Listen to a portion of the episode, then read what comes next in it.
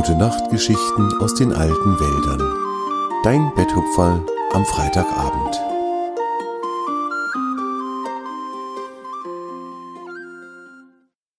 Schnee in den alten Wäldern Teil 2 Seit Tagen fiel nun schon der Schnee in den alten Wäldern. Der Himmel war von schweren, grauen Wolken verhangen, aus denen beinahe pausenlos große, weiße, weiche Flocken fielen und langsam zur Erde schwebten. Schon hatte sich eine dicke Schneedecke gebildet, die die alten Wälder überzog. Svente und Grina, die beiden Fuchskinder, konnten nicht genug davon bekommen, durch den Schnee zu toben und sich lustige Schneespiele auszudenken. Sie bewarfen sich gegenseitig mit großen, weichen Schneebällen, sie ließen Schnee in den Forellenbach fallen und schauten dabei zu, wie er sich wieder in Wasser verwandelte. Zusammen mit den anderen Tieren spielten sie Fangen im Schnee, sie bauten große Schneemänner, denen sie lustige Gesichter schenkten, und sie fanden immer wieder Neues und Spannendes, was sie im frischen, weichen Schnee spielen konnten. Jahre, der Biber kam in diesen Tagen oft auf die Lichtung zu Torm, dem ältesten der Bäume. Auch Jahre liebte den Winter und den Schnee, und gerade in diesen Tagen hatte er an seinem Biberdamm wenig Arbeit, so dass er mit den beiden Fuchskindern zusammen im Schnee spielen konnte. Svente und Krina liebten den lustigen Biber sehr, und auch Jahre freute sich immer, wenn er mit den beiden Zeit verbringen konnte. So hatte sich Jahre auch heute wieder auf den Weg zur großen Lichtung gemacht, um Grina und Svente zu treffen. Die beiden Füchse und die Hasenkinder spielten gerade ein lustiges Spiel, bei dem es darum ging, mit den Pfoten schöne und kunstvolle Figuren in den weichen Schnee zu malen. Grina versuchte sich gerade daran, einen großen Elch in den Schnee zu malen, die Hasenkinder und Svente hatten sich daran gemacht, ein Bild von Torm zu machen. Sie waren mit Feuereifer bei der Sache und bemerkten gar nicht, wie der freundliche Biber die Lichtung betrat.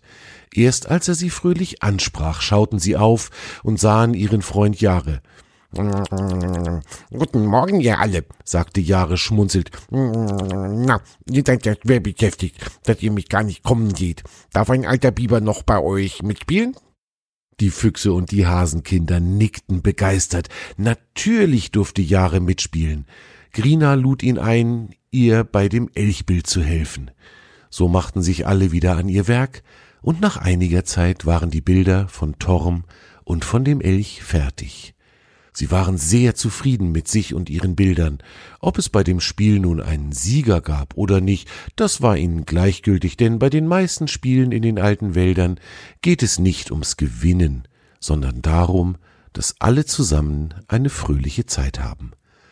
Svente, der kleine Fuchsjunge, dachte noch immer darüber nach, was er sich vor einigen Tagen vorgenommen hatte. Er wollte eine so große Schneehöhle graben, dass alle Freunde darin Platz finden konnten, und dort sollte dann ein Fest gefeiert werden. Du Jahre, sprach er den Biber an, meinst du, ob jetzt schon genug Schnee gefallen ist, dass wir eine Höhle graben können, oder reicht das noch nicht?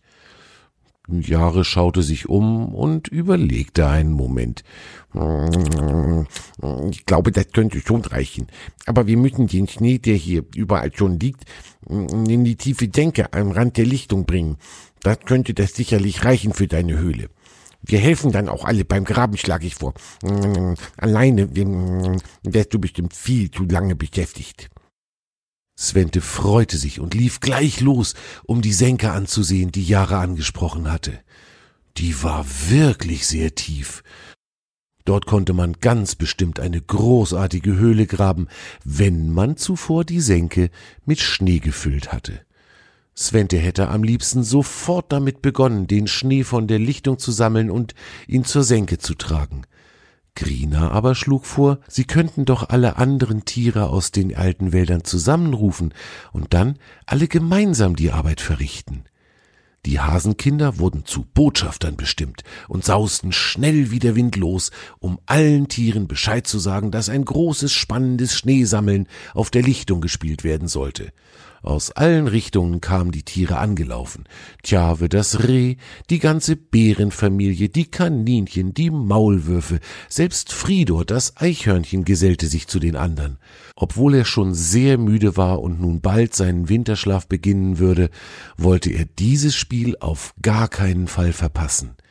Und so bildeten die Tiere eine lange Kette, Schnee wurde auf große Stücke von Baumrinde geladen, die Baumrinden wurden von einem Tier zum anderen in Richtung der Senke geschoben und dort dann unter lautem Gelächter und Gesang abgekippt. Die leeren Baumrinden wurden wieder gefüllt und wieder und wieder wurde der Schnee zur Senke gebracht und dort abgeladen.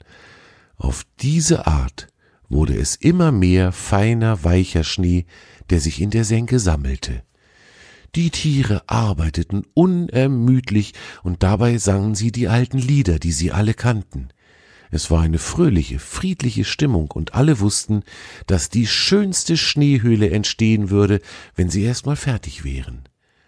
Am Abend war die Senke beinahe ganz gefüllt und die Tiere waren erschöpft, aber glücklich. Das war ein schöner Tag und ein schönes Spiel gewesen. Nun wollten sie aber alle heim und sich von der Arbeit erholen. Sie alle verabredeten sich, am nächsten Morgen wieder auf der Lichtung bei Torm, dem ältesten der Bäume, zusammenzutreffen und mit dem Bau der Höhle zu beginnen. In dieser Nacht schliefen alle Tiere besonders gut, nur Svente, der Fuchsjunge, warf sich unruhig in seiner Schlafhöhle hin und her, und mehr als einmal rempelte er dabei seine Schwester Grina an, die neben ihm versuchte zu schlafen. Als Svente sie wieder einmal angestoßen hatte, rüttelte Grina ihren Bruder wach und fragte ihn, warum er denn so unruhig sei. Ach, weißt du, Grina, sagte Svente, ich hab geträumt, dass das mit unserer Höhle nichts wird. In meinem Traum ist sie eingestürzt, kurz bevor wir sie fertig hatten. Das hat mich traurig gemacht. Vielleicht bin ich deswegen so zappelig. Das konnte Grina gut verstehen. Sie beruhigte ihren Bruder, dass mit der Höhle bestimmt alles bestens werden würde. Und nun konnten die Geschwister endlich friedlich nebeneinander einschlafen. Am nächsten Morgen waren die Fuchskinder schon sehr früh wach. Draußen vor dem Fuchsbau dämmerte gerade erst der Morgen, es war fast noch dunkel in den alten Wäldern. Und immer noch fiel der Schnee aus den Wolken, es schien so, als wolle es überhaupt kein Ende nehmen. Svente und Grina verließen leise den Fuchsbau und tollten fröhlich durch den frisch gefallenen Schnee. Ihre Spuren zogen sich in Schlangenlinien über die Lichtung. Weil noch niemand von den anderen Tieren zu sehen war, liefen die zwei zu Torm und begrüßten ihn. Sie berichteten ihm, was die Tiere gestern getan hatten und was sie sich für heute vorgenommen hatten. Torm freute sich über den Plan und wünschte den beiden Füchsen viel Erfolg. Grina und Svente tobten weiter über die Lichtung, und als es langsam heller wurde, kamen nach und nach auch die anderen Tiere zur Lichtung. Alle wollten gerne dabei helfen, die Schneehöhle zu graben. Auch Jahre war wiedergekommen und hatte seine Hilfe angeboten. Die Maulwürfe sollten die Baumeister sein, und nun ging wieder ein emsiges Treiben los. Nach der Anleitung der Maulwürfe wurde von zwei Seiten der Senke der Schnee wieder ausgehöhlt, den die Tiere gestern gemeinsam dort angehäuft hatten. Langsam, ganz langsam ging die Arbeit voran, denn die Tiere mussten die Wände und die Decke der Höhle immer wieder festklopfen, damit sie nicht einstürzten. Tiefer und immer tiefer gruben sie sich gemeinsam in den Schnee. Svente war so aufgeregt, dass er gar nicht wusste, an welcher Seite der Höhleneingänge er mitgraben sollte, und so sauste er beständig zwischen den beiden Eingängen hin und her und bewunderte den Fortschritt. Bald hatten sich die beiden Tunnelhälften in der Mitte getroffen, und nun begannen die Tiere damit, in die Höhe zu graben, damit sie auch wirklich eine echte Höhle hätten. Am Schluss war die Höhle so hoch, dass selbst Vater Bär bequem darin stehen konnte. Die Wände und die Decken machten einen stabilen Eindruck, und die Tiere fühlten sich sicher. Sie waren sehr stolz auf das, was sie geleistet hatten.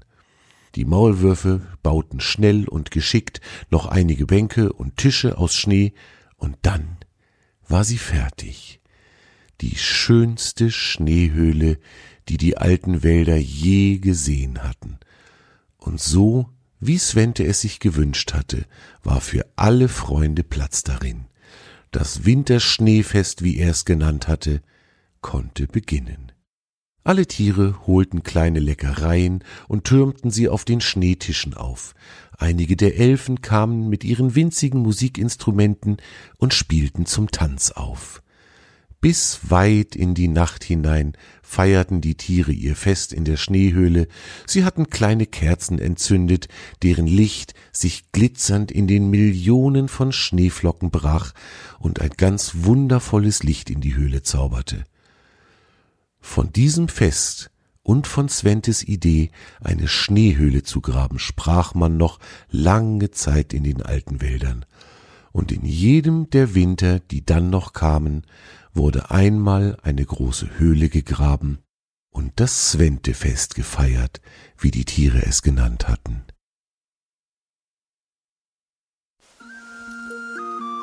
Das war deine gute Nachtgeschichte aus den alten Wäldern für heute. Torm und seine Freunde wünschen dir eine gute Nacht. Schlaf gut und träum was Schönes.